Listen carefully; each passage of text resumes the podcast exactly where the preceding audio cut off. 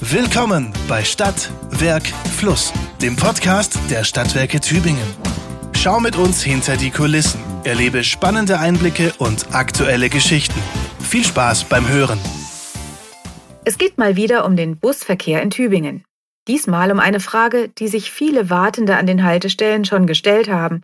Wieso bloß sind die Anzeigetafeln nicht zuverlässig?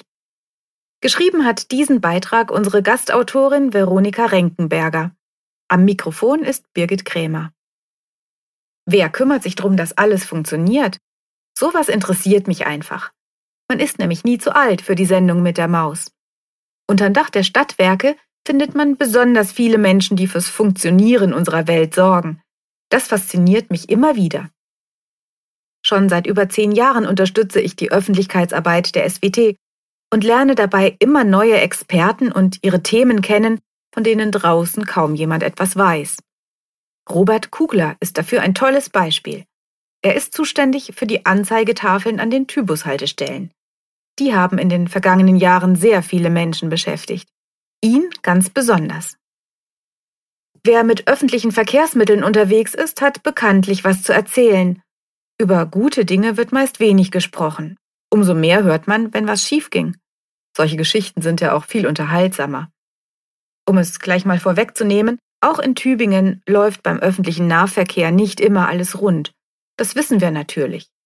Obwohl wir unser Bestes geben und es uns zum Glück auch meist gelingt, unsere Passagierinnen und Passagiere zufrieden zu machen. Das hat die aktuelle Kundenumfrage gerade bestätigt. Doch es gibt halt auch weniger Erfreuliches. Bestes Beispiel die Anzeigetafeln an den Haltestellen. Die heißen offiziell DFI, also digitale Fahrgastinformation. Speziell was diese Infotafeln angeht, war Tübingen in den vergangenen 15 Jahren, sagen wir mal, nicht wirklich olympiareif. Es gab gute und schlechte Phasen, es gab defekte Anzeigetafeln, fehlende oder falsche Infos, verpasste Anschlüsse, es gab Beschwerden und die oft zu Recht. Aber wir sind ziemlich optimistisch, dass wir die unguten Zeiten endgültig hinter uns lassen dann läuft es hoffentlich wie so oft. Man wird sich sehr schnell daran gewöhnen, dass es jetzt gut ist. Dass man auf eine Anzeigetafel schaut, die einfach exakt das tut, was sie soll, funktionieren, indem sie korrekt und minutengenau anzeigt, wann welcher Bus kommt. Und dann kommt dieser Bus auch wirklich. Wer oft Bus fährt, sollte echte Verbesserungen spüren. Nachts sollen dann die Tübinger Linienbusse warten, wenn der Zug aus Stuttgart später kommt. Es hat schon oft für Frust gesorgt, wenn Bahnpassagiere ihren Bus nur noch wegfahren sahen. Künftig kann die Bahn solche Verspätungen melden, dann passt sich das Typussystem an, die Busse warten. Auch die berüchtigten Geisterbusse müssten dann endlich Vergangenheit sein. Routinierte Typusgäste kennen es. Man steht an der Haltestelle, der Bus soll in zwei Minuten kommen. In einer. Dann steht auf der Tafel, er ist da. Bloß leider ist weit und breit kein Bus zu sehen. Am Ende verschwindet dieser Bus von der Anzeige, ohne je dagewesen zu sein. Und wenn man dann gerade frustriert über Alternativen nachdenkt, kommt er plötzlich doch noch. Das passiert derzeit noch an den alten Anzeigetafeln. Die haben eine schlechte Mobilfunkverbindung zum System. Das System im Hintergrund weiß es eigentlich besser, weil es den genauen Standort des Busses kennt, aber die Daten werden nicht gut genug übermittelt. Das soll sich bis Ende 2023 ändern dann werden überall die neuen Anzeigetafeln sein, die mit dem viel besseren Datenempfang. Wenn es soweit ist, wird ein Mann bei uns im Haus sehr, sehr tief durchatmen. Robert Kugler heißt er. Er kam 2012 zu den Stadtwerken, damals noch als Werkstudent. Seither begleitet ihn dieses Thema, also seit seiner allerersten Woche bei uns, buchstäblich sein komplettes Berufsleben lang. Heute ist Robert 35 Jahre alt hat inzwischen geheiratet, mehrere Kinder und, so wie es aussieht, nun endlich auch funktionierende DFIs. Es ist wirklich so, wer über die digitale Fahrgastinfo in Tübingen redet, muss auch über Robert reden. Der studierte Verkehrsingenieur kam rein zufällig zu uns. An seiner Hochschule in Dresden erfuhr der Tübinger von der Stelle in der alten Heimat. Er übernahm eine Elternzeitvertretung schloss das Studium ab und leitete ab 2015 dann die Verkehrstechnik der Tochtergesellschaft Tybus. Inzwischen ist er als Stabsstelle direkt beim Tybus-Geschäftsführer angesiedelt.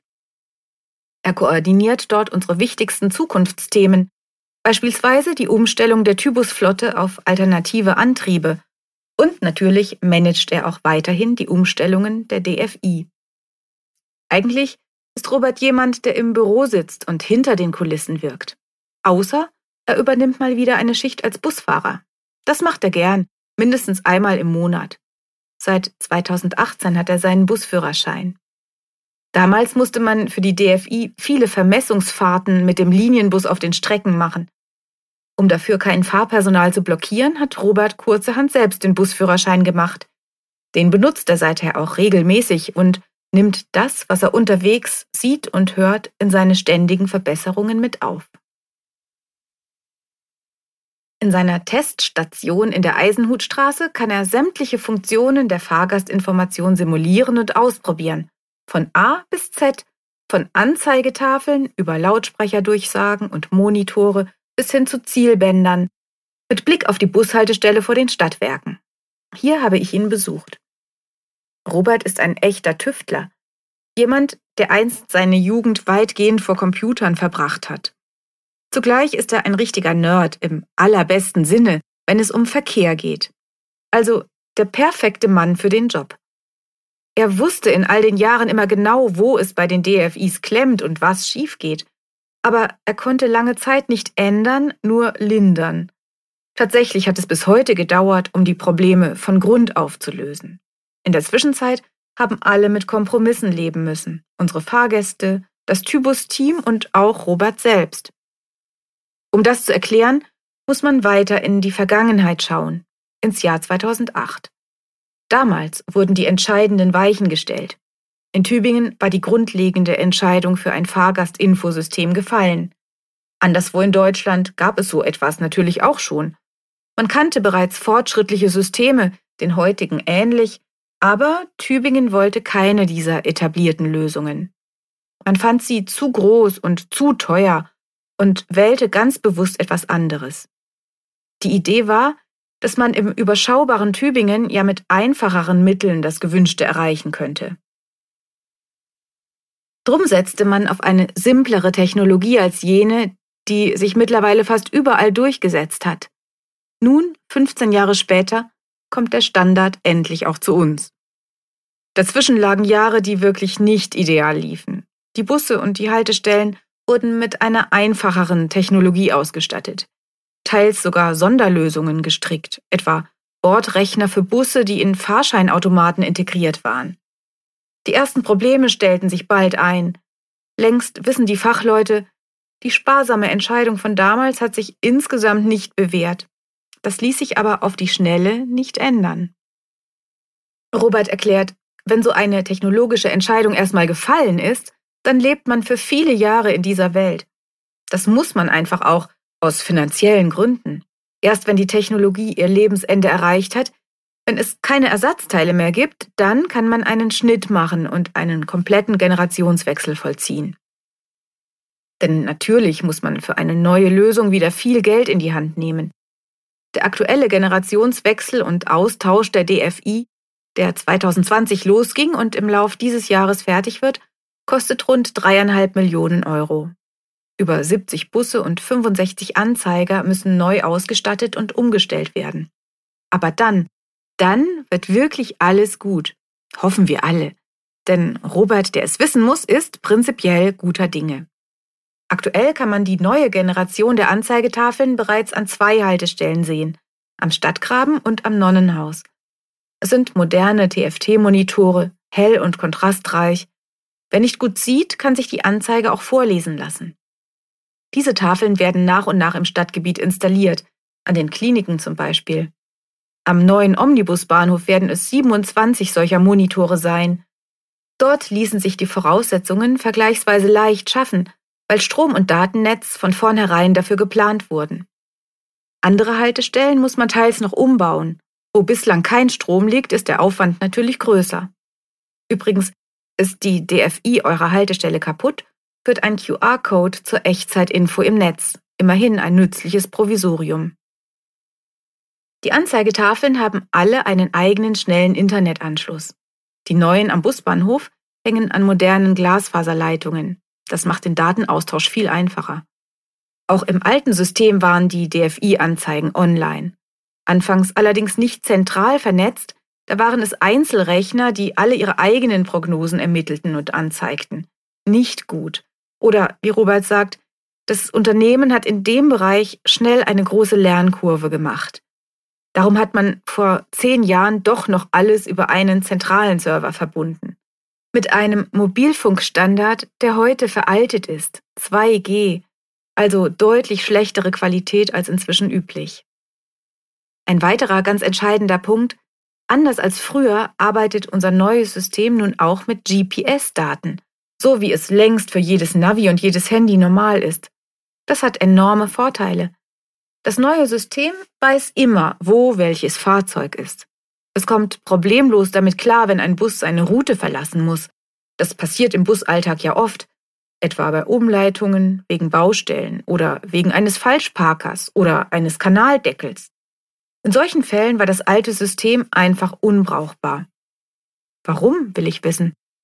Früher haben die Busse von unterwegs aus regelmäßig Funksignale versandt, erklärt Robert. Der Bus wusste, wie viele Meter er seit der letzten Haltestelle gefahren war, kannte auch die Standardstrecke und hat errechnet, wann er die nächste Haltestelle erreicht. Das funktionierte auch, aber eben nur dann, wenn die Busse auf ihren normalen Routen gefahren sind. Mussten sie die verlassen, kamen falsche Messungen und Signale zustande. Dann war es oft besser, das System abzuschalten, um den Preis, dass es dann gar keine Infos mehr gab. Und Stichwort Fahren, das bisherige System hatte noch einen weiteren Nachteil, der jetzt auch Vergangenheit ist, zum Glück. Es funktionierte nur bei rollenden Fahrzeugen. Sobald ein Bus irgendwo stand, im Stau, hinter einem Müllauto, bei einem Unfall oder einer Panne, war er nicht mehr zu orten. Mit dem neuen System wird endlich das möglich, was Robert Kugler Störungsmanagement nennt. Ob eine Demo, ein Notarzteinsatz, glatte Straßen, wenn irgendwas die Strecke blockiert oder die normalen Abläufe stört, kann das moderne Leitsystem sofort reagieren. Es informiert in dem Fall nicht nur die Fahrgäste im betroffenen Bus, etwa darüber, ob sie ihren Zug noch erreichen werden. Es lenkt auch andere Fahrzeuge um und passt überall die DFI-Anzeigen an. Mithilfe des neuen Systems können die Disponenten in der Leitstelle den Betrieb viel besser steuern und gleichzeitig die Fahrgäste informieren. Für das Tybus-Team wird dann vieles leichter. Bislang musste man bei jedem Fahrplanwechsel die neuen Fahrpläne an 40 Anzeigern neu einspielen. Und wenn es zwischendurch Aktualisierungen gab, ebenfalls. Mit 2G-Mobilfunk war ein Fahrplanwechsel durchaus ein Tagwerk, berichtet Robert. Seit der Zentralisierung geht sowas blitzschnell und synchronisiert sich selbstständig. Schon im Sommer 2022 wurde ein Meilenstein erreicht, Seitdem sind die Infos aus den Tübinger Bussen angebunden an die Datendrehscheibe des Landes Baden-Württemberg.